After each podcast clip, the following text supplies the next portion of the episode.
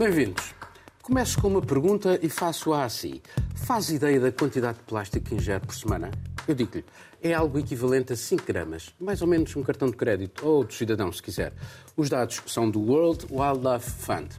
A verdade é que a humanidade está viciada em plástico. Ele está em quase tudo no nosso cotidiano. Está em todos os corredores de supermercado, nos carros, nos telemóveis, nos computadores.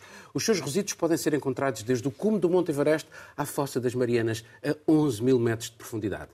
Desde 1950, a quantidade de plástico existente dá para cobrir a totalidade do nosso planeta com meio centímetro de plástico. Ele e os seus resíduos são uma ameaça para os ecossistemas, para a saúde humana e para o clima. Mais a mais, porque uma parte significativa acaba no meio ambiente e degrada-se lentamente. Mil anos para uma garrafa de plástico. Para acabar com esta dependência, reuniram-se em Paris delegados de 175 países entre cientistas e representantes da sociedade civil também. O objetivo é negociar os termos de um acordo que acabe com a poluição do plástico. O encontro termina hoje e, à hora da gravação de Mundo Sem Muros, ainda não sabemos o seu resultado. Sabemos sim, e de acordo com a ONU, que se for possível aplicar a regra de reduzir, reutilizar, reparar e reciclar, esta poluição pode ser restringida em 80% até 2040. Mas os interesses de alguns continuam a sobrepor-se e a fazer do planeta, o nosso, a lixeira de onde extraem os seus lucros. Caroline, este é um dos tais assuntos que preferíamos não falar, afinal de contas isto nem sequer teve assim muito eco na, na imprensa internacional? Não teve quase nenhum, não é? A gente até que acompanhou, por exemplo, em França, até porque é o local da, do encontro de agora, da reunião de agora, mas eu estava dando uma olhada, por exemplo, na imprensa brasileira e mal se fala sobre isso, exceto um ou outro site, por exemplo, de ONGs, pessoas que estão mesmo dentro do ativismo ambiental.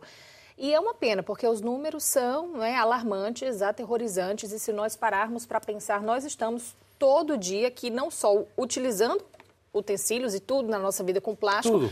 mas ingerindo também, porque os relatórios trazem cada vez mais os dados que o plástico não não tá não acaba, está nos comemos, peixes. Tá... Nós ingerimos e tudo, mesmo as roupas que são mais ecológicas têm os seus resíduos que vão para os oceanos, que acabam de volta na nossa mesa. Então nós estamos consumindo plástico ao longo de todo esse tempo.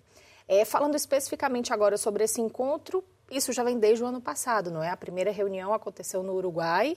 Agora nós estamos nesse segundo momento, há outras reuniões previstas para que no ano que vem o grupo consiga, enfim, ter aí um, um documento, um relatório que seja com algum compromisso para tentar atingir não é, essa redução até 2040. Mas são os interesses, né, Paula? Como tu bem mesmo já disseste aqui. Eu olhei agora para as primeiras que é isso? notícias. Achas que é isso ou é o facto de já haver tantos problemas, este é mais um e afinal de contas é só uma coisa em plástico, não é? Eu acho que esse pensamento pode estar mais assim, talvez na população em geral.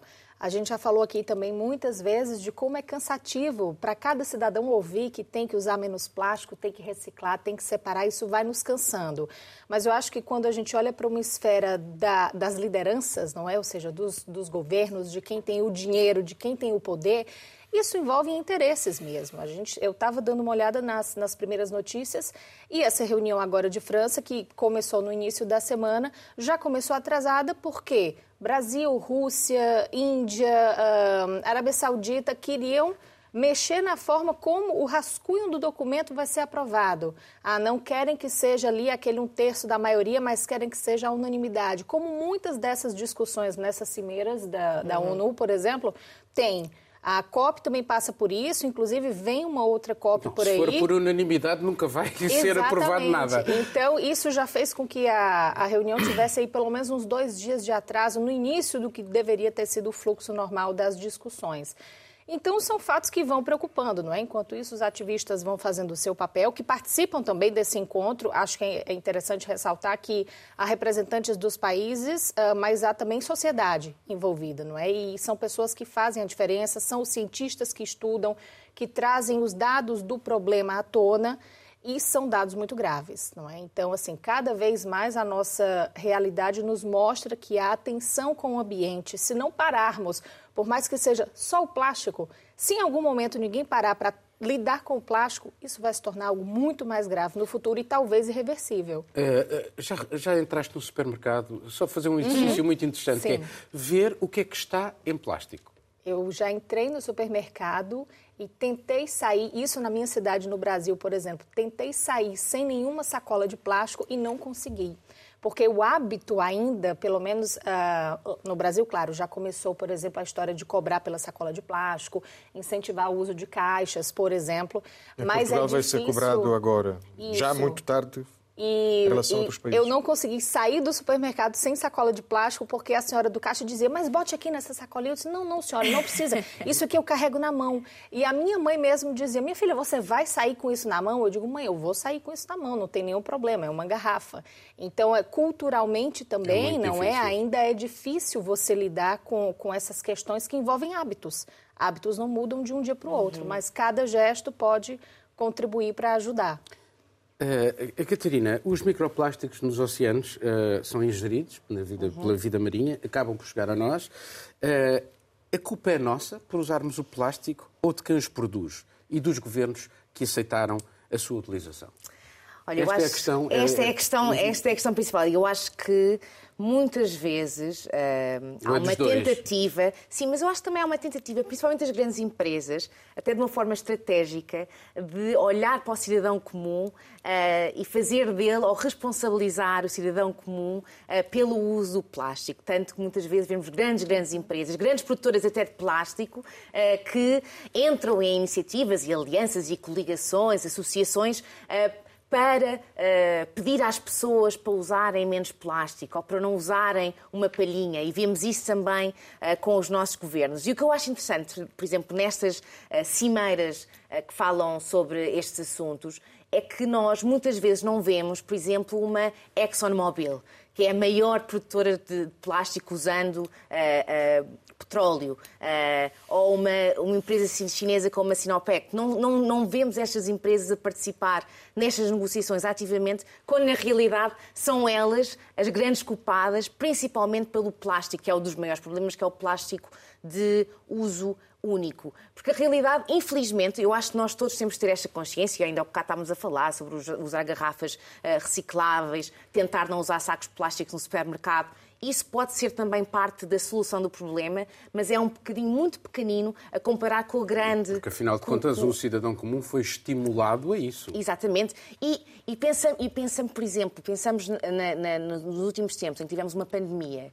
Uh, dois anos e meio, três anos de pandemia, em que fomos encorajados e tivemos que utilizar plástico nem que seja porque estávamos em casa e tínhamos que pedir comida, mas também olhamos para os hospitais e as máscaras que tivemos que usar, as próprias vacinas, as próprias vacinas e o material utilizado para fazer as vacinas que inclui plástico. Portanto, aí nós não tivemos uh, grande solução e a, e a, pandemia colocou um grande entrave até uh, a, a, cumprir certas metas uh, na, na, União, na União Europeia. Eu acho, eu acho sinceramente que as mentalidades estão a mudar, principalmente as gerações mais novas. Isso é importante. Acho que o sistema educativo também também está a tentar mas devia, motivar então, mas devia, isso. Uh, o que devia estar aqui enquanto é o princípio do poluidor-pagador. Sim, sim. E, assim, mas isso, é já vale foi para, já vale para, para, todos. para nós e vale para, para as empresas. Vale para as empresas também, mas o que nós temos reparado nos últimos, nos últimos tempos é que estas empresas, em vez de se, se comprometerem uh, a pagar, o que se vê é um grande, uma grande estratégia de greenwashing, uh, em que as empresas fazem o mínimo indispensável, que é uh, financiarem campanhas, terem campanhas internas dentro da empresa, mudarem a cor do website para verde, por exemplo, levarem os trabalhadores para limparem as praias, mas depois na técnica, na técnica uh, e na realidade, uh, dentro da própria empresa e na produção, na produção do, do, dos produtos, pouco ou nada muda. E eu acho que depois o que pode isso criar também é uma frustração nas populações. Eu já disse isso várias vezes. mesmo em Portugal, basta qualquer cidadão ir ao pé de um aterro e levar uns binóculos e vai encontrar garrafões de plástico com tampinhas lá dentro, por exemplo, e materiais que supostamente poderiam ser reciclados nos aterros ou a serem queimados. Quando as empresas começam, quando isto dá lucro, quando não reciclar dá lucro e o cidadão se apercebe disso, o cidadão começa-se a questionar: para nós estamos a ser ensinados a reciclar, mas depois na realidade o que nós vemos é que os nossos produtos não são reciclados porque não há uh, essa estratégia e muitas das vezes as próprias empresas nem sequer têm a tecnologia suficiente para reciclar certos produtos. Uh, Marcelo, agora vamos pegar aqui também no facto de uh, China Estados Unidos, mas também os países produtores de petróleo, porque o, parte do plástico deriva do uh, petróleo, uh, são os mais resistentes a um acordo internacional. É mais uma vez a lógica do lucro a sobrepor-se à urgência? Sempre. Uh, obviamente, é claro que uh, as, as, posições são muito mais uh, complexas e há uma série de nuances muito complexas. Para já, sobre o plástico em, em, em particular, dizer só duas coisas importantes. Bom, para já, esta, esta cimeira vem na sequência da cimeira de Nairobi do ano passado, onde, onde se criou um comitê intergovernamental de negociação. Portanto, é importante, os países estão a dialogar, o objetivo é chegar a 2024 com um acordo...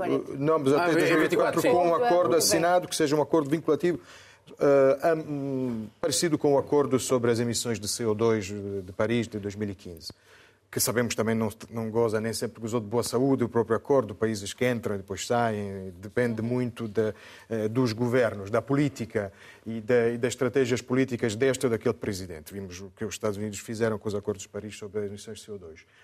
Ehm, a política, naturalmente, explora eh, uma série de, uma série de, de, então, de, de contextos. Estás-me a dizer que estamos a assistir, mais uma vez, a estratégias de negação como aquelas que foram usadas eh, para, para, para, em relação ao clima? Estratégias de negação existem, existem, até começam a afetar o trabalho Eu estou a dizer isto ser... porque, porque uh, os dados, uh, os custos sociais e ambientais, tudo isto já está contabilizado. Sim, sim, sim. Doenças, emissões de gases de efeito de estufa, perda de biodiversidade, tudo associado à, à, acho... à, à poluição de plástico e está tudo documentado. Existem, eh, sim, sim, sim, mas sem, sem dúvida.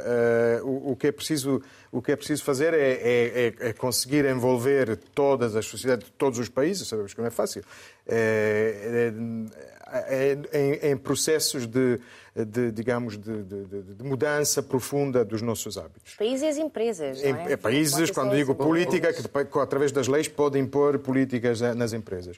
Uh, a questão do, do plástico é uma questão, por um lado, eu acho talvez mais simples, porque de facto há um, um uso do plástico que é escusado. Podemos realmente evitar trazer a água nas garrafinhas de plástico, podemos evitar uh, embalar a fruta uh, na, na, nos saquinhos de plástico para levar para casa. Aliás, há um, a União a... Europeia tem, o Parlamento Europeu mas, tem uma diretiva. Mas deixa-me deixa colocar a questão. Tu estás a colocar a tónica no cidadão comum. Eu vou, não, não, há, não é há, há, um estudo, há um estudo que foi publicado em maio e é curiosíssimo, tem a ver com o petróleo e já agora, porque o petróleo também tem a ver com o plástico. Uhum. Este estudo eh, foi publicado na revista científica One Hertz uhum. e uh, tentou contabilizar a reparação que os maiores produtores de energia fóssil deviam pagar à humanidade e dá qualquer coisa como 200 mil milhões de dólares por ano durante 25 anos. Sim, não, mas eu não queria, não queria, não queria apontar o dedo para o cidadão comum. Não vai acontecer, mas não queria apontar o dedo só para o cidadão comum.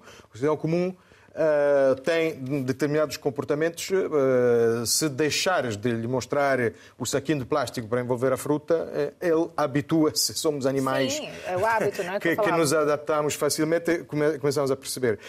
os próprios pontos de reciclagem existem Atenção com o plástico, uma coisa muito interessante é que a reciclagem é, já é uma, pode ser uma forma de greenwashing, porque a reciclagem mecânica uhum, do plástico uhum. não é uma coisa simples, é só uma percentagem muito, muito é por isso que temos que Exato. é por isso que temos que trabalhar na produção de plástico e evitar no máximo a produção de plástico, porque eh, a reciclagem funciona só com uma percentagem muito pequena mesmo do plástico que nós colocamos nos, sim, nos sim, pontos sim. de reciclagem. Olha, o dado que temos é que mais de 90% dos resíduos de plástico não é, não é acabam em aterro é ou queimados. Não é reutilizado. E mesmo o reciclado, a palavra inglesa correta é, é downcycle, porque a qualidade é. desse plástico é, é, é má, não é tão boa. Como... Ou seja, é muito melhor reciclar vidro do que reciclar plástico, e a reciclagem de plástico muitas vezes produz CO2 eh, e, portanto, eh, às vezes a própria reciclagem cria no cidadão comum, voltamos à ideia do cidadão comum, eh, a ideia de que estamos, está tudo bem, está a funcionar, eu sou um cidadão com comportamentos corretos, mas não é bem assim. E, portanto, temos que, temos que começar a, a trabalhar também sobre este tipo de, de, de, coisas. Repito, não é fácil, por exemplo, o Parlamento Europeu tem agora uma diretiva que vai ser eh, sobre as embalagens de plástico, que já está a levantar muitas polémicas eh, nas confederações dos agricultores, porque as famosas embalagens das saladas, é, exatamente, vão ser, vão ser é, é, por isso é que a política acaba por ser importante, porque a política define sim as regras e todos mas temos política, que nos adaptar. Mas, Só que a política depois a política, fica muito influenciada exemplo, pelos interesses. Por exemplo, interesses e pela própria política, por exemplo. É, Portanto, o, daí, a existência... Daí, daí a importância da, da, opinião pública também. Sim, mas, o, o, por exemplo, o calendário agora das eleições europeias, de, de, daqui a um ano, em junho, já está a levar muitos grupos parlamentares do, de, dentro do, do Parlamento Europeu a pedir um break, uma pausa em toda uma série de medidas ecológicas do Pacto Ecológico Europeu, o famoso Green Deal, e já temos sinais, sintomas políticos interessantes. Por exemplo, na Holanda, o Partido dos, dos Agricultores, os criadores de gado, tornou-se, nas eleições apenas regionais, mas Sim. que dá lugares também no Senado, tornou-se o primeiro partido do Sim. país. Bom, vamos passar para um novo tema.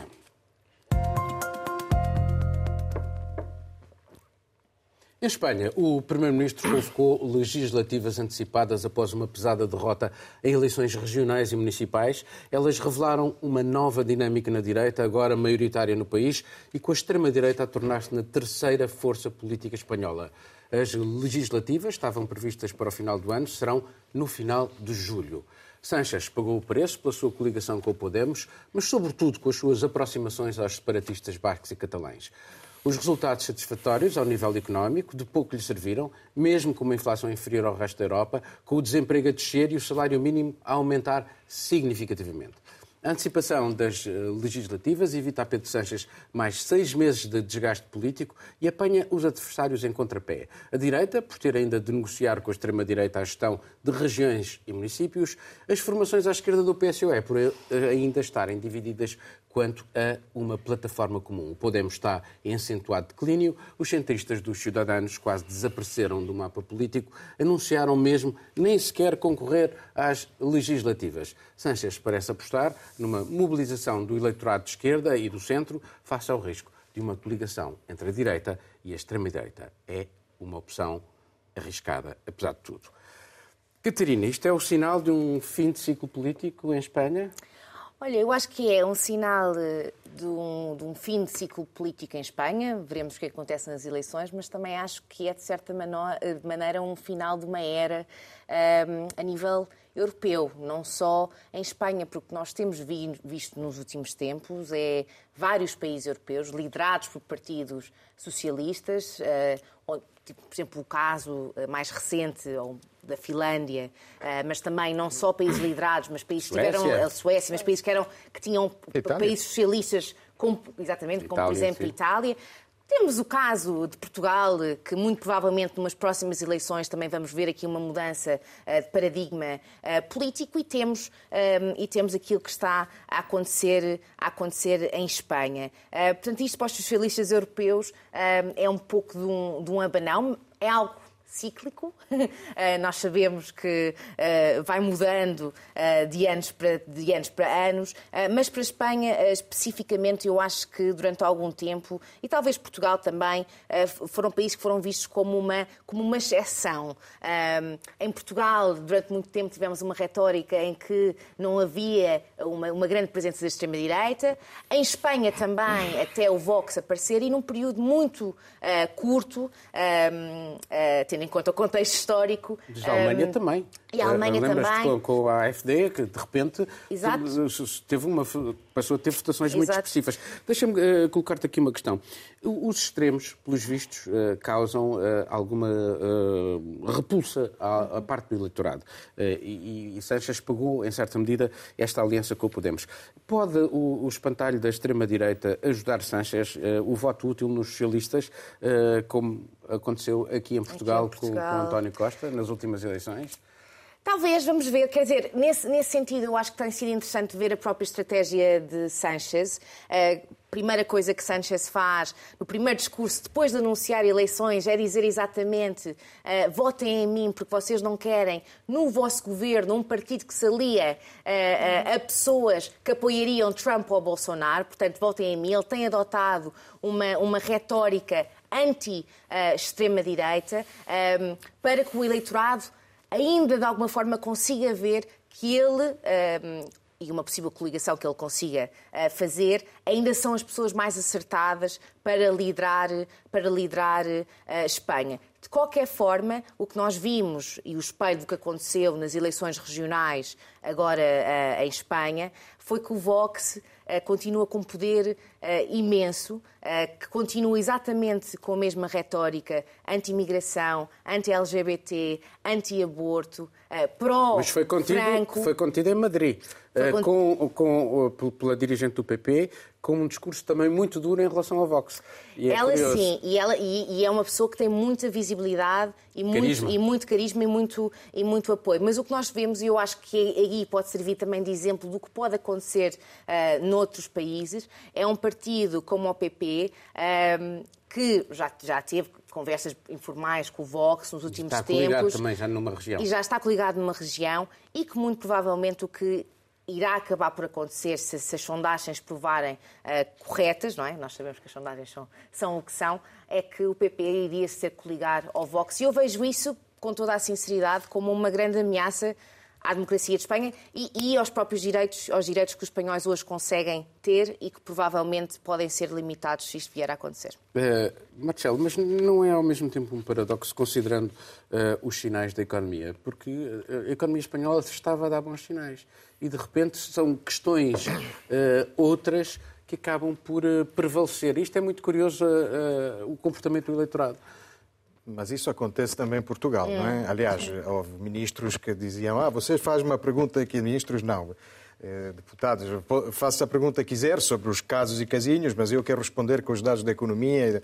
Eu acho, eu acho que tanto Pedro Sanches como António Costa são, são dois primeiros ministros que, que, que têm é, boa crítica mais no estrangeiro do que em casa. É? Porque, por um lado, tem uma série de medidas de esquerda eh, que podem ser apontadas eh, a partir de países governados também pela esquerda que, que desiludiu, falo sobretudo da Itália, e que dizem, depois podemos discutir se é verdade ou não, mas dizem, ah, estes são os verdadeiros governos de esquerda que fazem coisas de esquerda. E, ao mesmo tempo, na Europa, eh, mesmo países mais de direita ou mais frugais, como se costuma dizer, vêm resultados da economia positivos, eh, resultados sobre a diminuição da dívida positivos e está tudo bem. Eh, só que é a opinião pública interna que, que, que vê outras coisas que, vistas de fora, não, não, não, não se veem. Uh, e algumas das coisas que. Para já, deixa-me dizer também uma coisa sobre o PSOE, sobre a derrota eleitoral do PSOE. Estas eram eleições autonómicas sobre as comunidades, sobre as cidades, em que, obviamente, eh, podes perder por pouco, mas perdes a cidade, perdes a região e o resultado é, Sim, é uma vitória estrondosa e criam-se dinâmicas.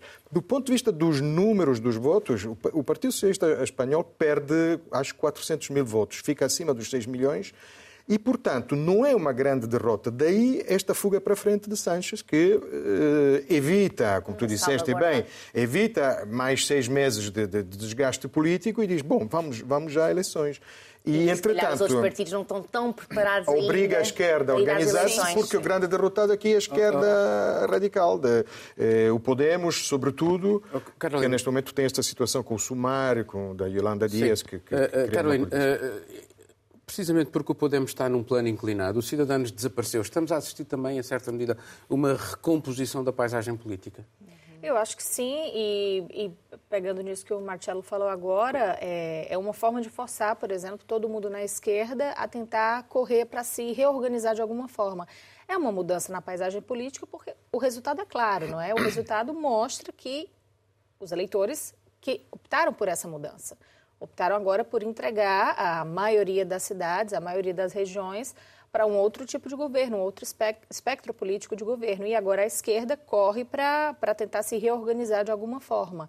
Ah, eu acho que, concordando ainda com o Marcelo, que o Sanches fez isso totalmente de maneira totalmente consciente para tentar evitar o que seria aí sim a morte talvez desse governo de maneira avassaladora se essas eleições continuassem a, a ser realizadas na data no final do ano para qual estavam previstas. Então, Acho que ele fez aí de maneira muito estratégica antecipar agora para ainda tirar o foco, eu acho, talvez até do próprio partido e trazer o foco mesmo para a antecipação das eleições. Então, como é que a gente vai se reorganizar?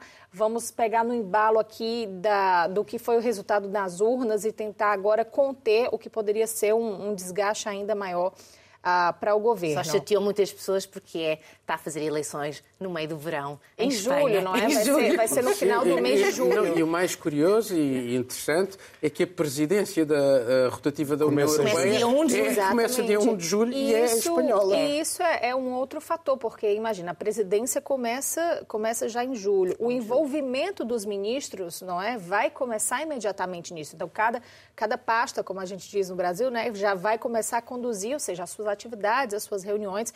Isso no meio de um cenário de preparação para eleições. Então, assim, vai ficar tudo muito mais intenso. Imagina, ah, imagina se, por exemplo, chegarmos a um período de eleições, isto olhando para a presidência espanhola do, do, Conselho, do Conselho, se nenhum partido conseguir uma maioria para governar, que é o que uhum. provavelmente vai acontecer. Vai ser um governo muito fraco, podem também não conseguir uh, coligações. Portanto, nós estamos aqui a ver um cenário em termos de presidência do Conselho sim, já vimos em que não vai acontecer absolutamente nada. E há muita legislação pendente. Que neste cenário a coisa, a coisa interessante será se a direita ganhar mas não tiver números, mesmo a, a uhum. coligada com, com o Vox para, para governar, e conseguirem fazer uma espécie de geringonça à esquerda eh, com o apoio externo, mais uma vez, dos bascos, uhum. dos catalães, ali, e dos independentistas, que é como acontece, ali eh, o jogo vai ficar ainda muito mais duro. Em, mais tenso, é, mais, mais tenso, tenso, porque a Espanha já está muito uh, dividida. dividida. Vamos passar para um novo tema.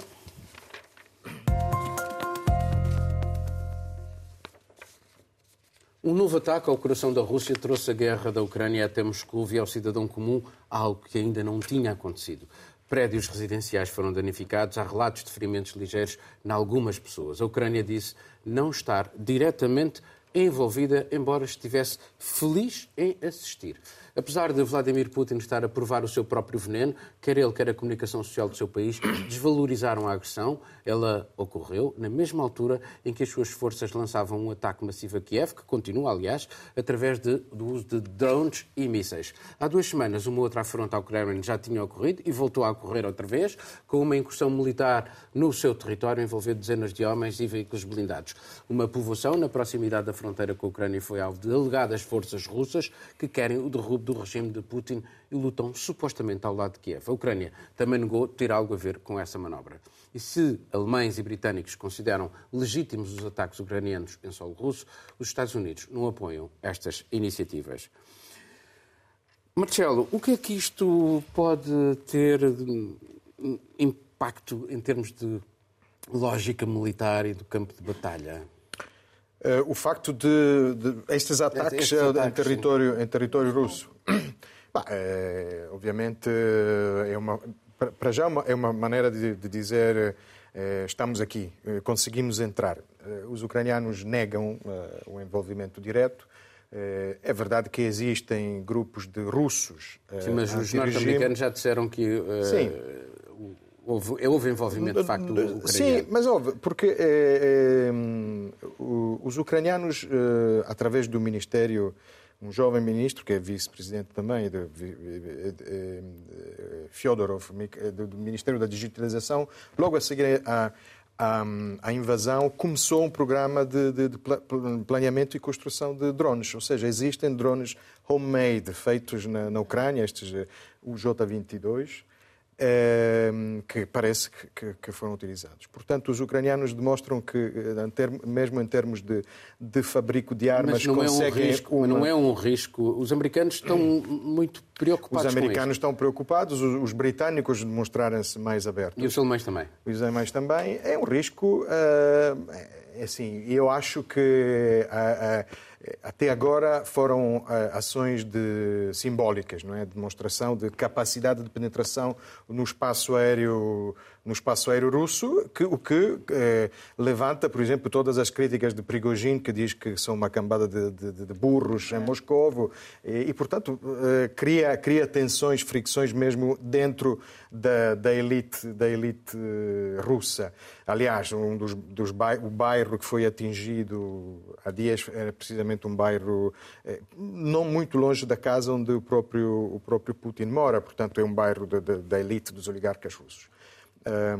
Eu é, duvido que, que a Ucrânia queira, neste momento, uh, iniciar uma, uma ação de bombardeamentos de civis russos, como os, os russos fazem todos os dias, toda esta semana, uhum. uh, atingir sim, outro recorde. Uh, são, são ações calculadas, risco, o famoso risco calculado, e serve para, também para, para, para, demonstrar que conseguem e que eh, provavelmente obrigam os russos também a rever as suas posições em campo. Tudo isto à espera de, da famosa contraofensiva ucraniana, que não sei se, se já começou com estas ações ou, ou se vai, vai, começar mais tarde. É claro que tudo isto deixa-nos. do ponto de vista então... militar, pode, pode, estas ações na fronteira podem obrigar o exército russo a não movimentar tropas para outros locais Exatamente. E, e, é, para é, não desguarnecer certas regiões. E, portanto, há aqui toda uma. Exatamente. algo que nos escapa a nós, simples jornalistas. Mas, uh, uh, uh, Caroline, não podem estas ações levar Putin a uma, a uma escalada e não está ele próprio, o regime, a dar sinais disso mesmo, ao instalar armas nucleares na Bielorrússia, a mandar construir abrigos atómicos em Moscou para, para a elite russa, como é evidente. Eu acho que sim, eu acho que sempre, sempre há o risco, não é? Se a gente lembra aqui de algumas semanas atrás, quando houve aquele primeiro drone que foi à cúpula, não é, de, de um uhum. dos prédios em Moscou, e que foi abatido ainda no ar, gerou aquelas imagens, não é, que repercutiram muito como uma tentativa de assassinato a Vladimir Putin, uma tentativa de invasão ao Kremlin. aquilo foi colocado pela, pela Rússia, não é? Ou seja, pelo que nós vimos das reações da Rússia, de maneira muito intensiva, mostrando de como somos vítimas e legitimando esse discurso que é utilizado não é durante todo esse tempo de guerra e de, de, invasão, que eles estão certos em querer livrar a Ucrânia de forças obscuras e, enfim, isso ajuda a legitimar esse tipo de discurso.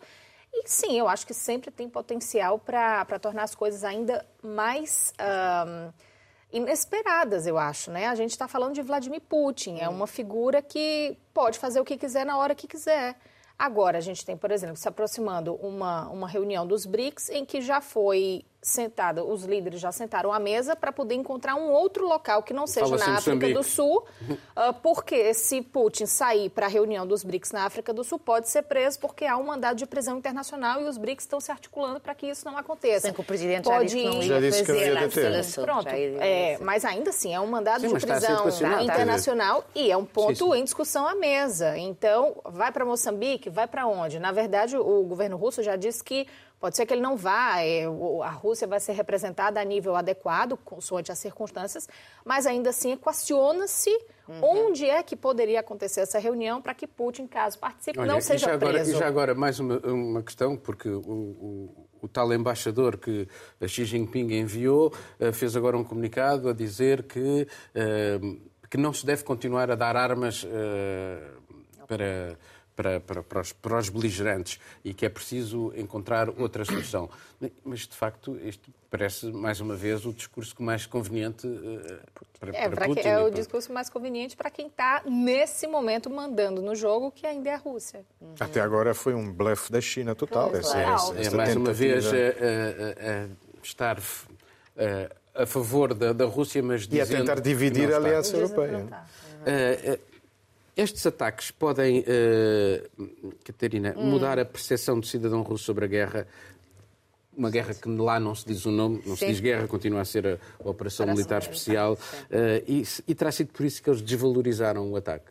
Olha, isso eu acho que é uma pergunta muito interessante, porque eu até agora, até agora, pronto, e tirando este ataque ao edifício do Kremlin e agora estes drones que pronto, não causaram vítimas, nem, nem, nem em muitos poucos danos em termos de infraestruturas.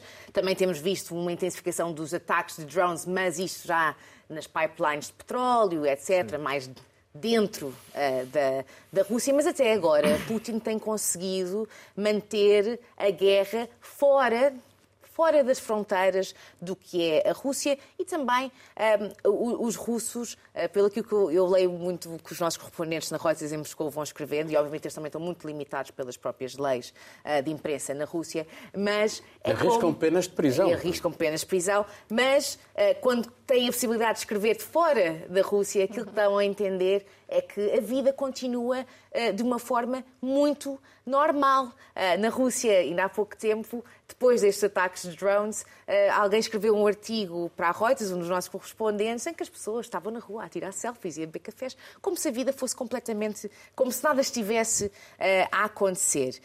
mas eles foram fazer umas entrevistas a algumas casas perto de, perto de uma das ruas onde, onde, onde um dos drones caiu. Uh, e uh, uma das senhoras que foi entrevistada disse: Mas vocês estavam à espera do quê? Está... E ela responde isto que é, que é muito invulgar na Rússia. Claro, isto é lógico, não é? Estavam à espera do quê? Portanto, nós estamos lá há 15 meses. Mas ela diz isto com uma grande naturalidade, não é? Ela não estava chateada.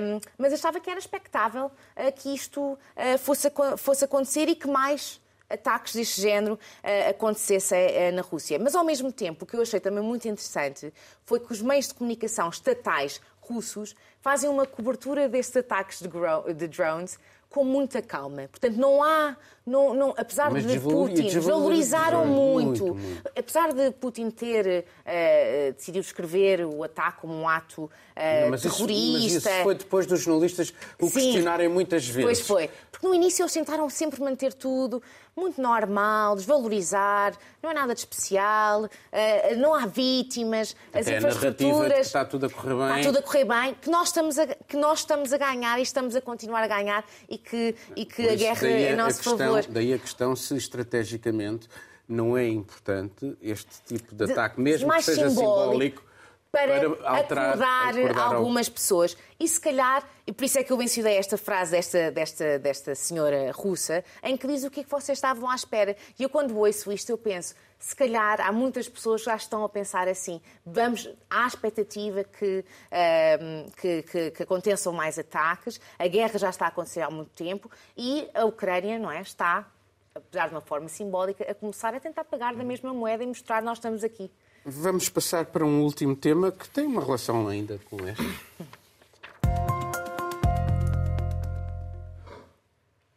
Na Turquia, as eleições foram livres e Erdogan foi reeleito. Livres, mas porventura não muito justas. A cobertura mediática foi 60 vezes superior para Erdogan à do seu adversário na quase totalidade da comunicação social turca. Sinal dessa zona cinzenta entre a democracia liberal e a autocracia eleitoral onde a Turquia hoje se encontra.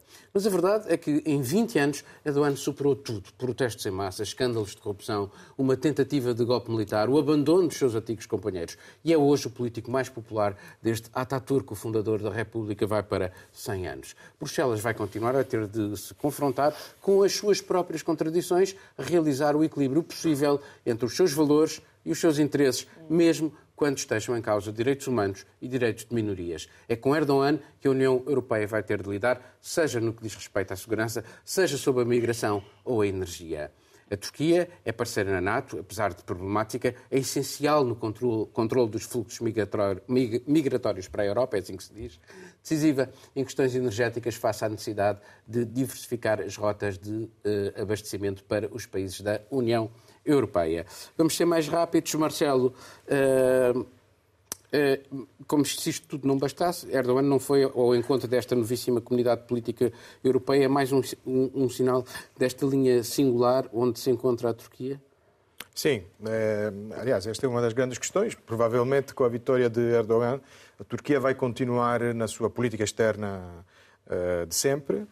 Eu acho que uh, a dúvida será sobre a política interna, sobretudo sobre a política económica. económica. Até nestes anos houve, surgiu mais um neologismo que é, é, é Erdoganomics, né? porque, aliás, é, é uma política que acho que encontraria grandes eh, fãs também na Europa. Quando a inflação uh, sobe, em vez de uh, subir as taxas, muda-se o presidente do, do, do, do, do Banco, Banco Central. Que, eu, que, eu que ele fez. dois ou três. Sim, é o que ele fez. Uh, e, portanto, teve, teve, teve a inflação até 100%, agora está em 50%, mas sabemos que... E, e foi um grande tema da eh, da campanha eleitoral. Se calhar agora, depois desta vitória, eh, vai fazer uma política económica mais impopular e como é que vai reagir eh, o povo turco, também a sua base eleitoral, que continua a confiar nele.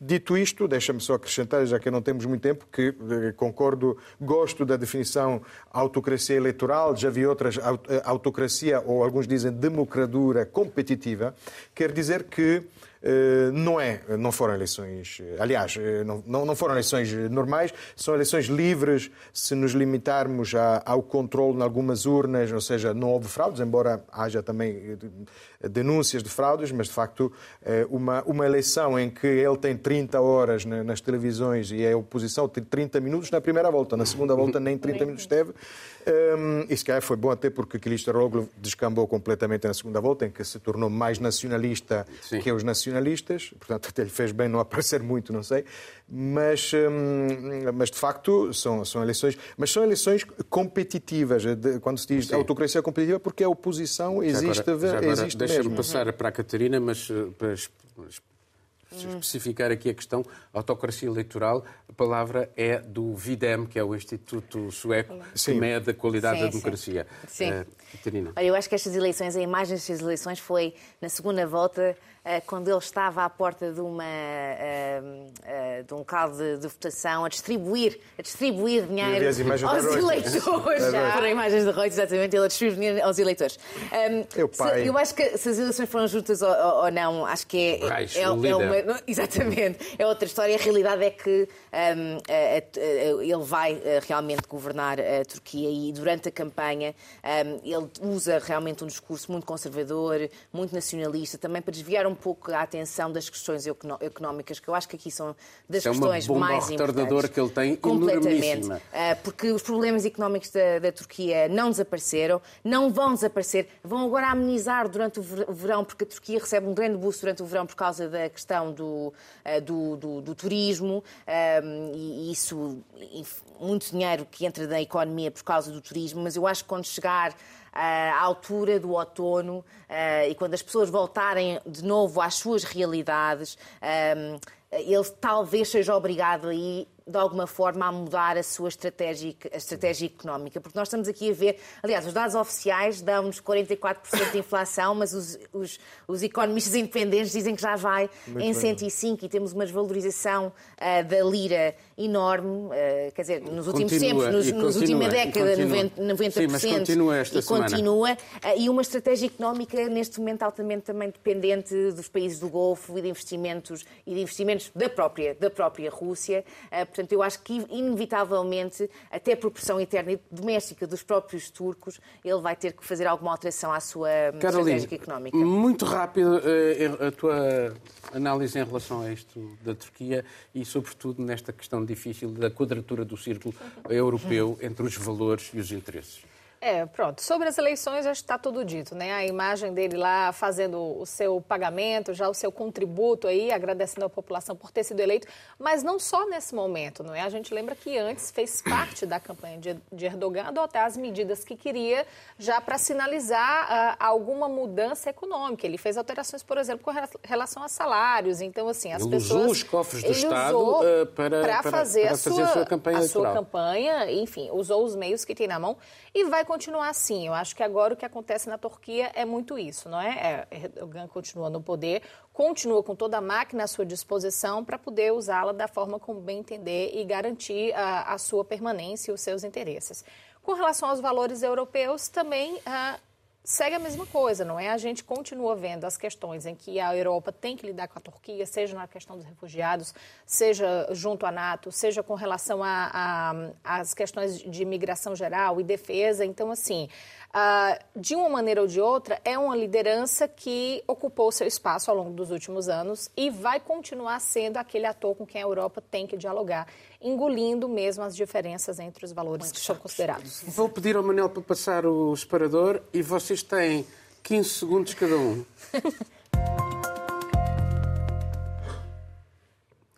Marcelo, mesmo 15 segundos. Então, no Kosovo houve distúrbios conferidos mesmo entre os, as tropas, os soldados da KFOR, da, da NATO, porque no norte do Kosovo os sérvios boicotaram as eleições autárquicas, os, os presidentes da Câmara albaneses tomaram posse com 3,4% dos votos, 3,4%, e houve distúrbios. A notícia das últimas horas é que a União Europeia, à margem da, da cimeira da, da, da, da, da Moldávia, pediu para repetir as autárquicas eh, nestas regiões. Muito bem. Caroline? Bom, vou destacar a visita de Nicolás Maduro ao Brasil nos últimos dias para participar de um encontro em que o presidente Lula recebeu presidentes da América Latina.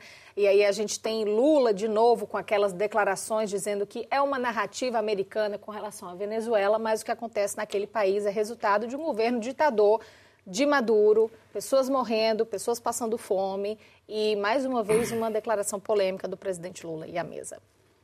Catarina. Olha, eu muito rapidamente vou destacar uh, na Austrália, uh, país onde vivi, tenho muito carinho pelo país, mas é um país onde a população indígena é muito, muito discriminada, 3,2% da população, então tem acesso aos mesmos direitos, mas foi dado um passo pelo Parlamento australiano, pela Câmara dos Deputados australiano, para fazer, realizar um referendo uh, na Austrália para que a população indígena seja reconhecida na Constituição do país, que ainda não é. Portanto, o referendo pode-se realizar aí no fim do ano, ainda estão assim a dar alguns passos, mas pode ser um passo muito importante para o reconhecimento deste povo, que é muito discriminado na Austrália.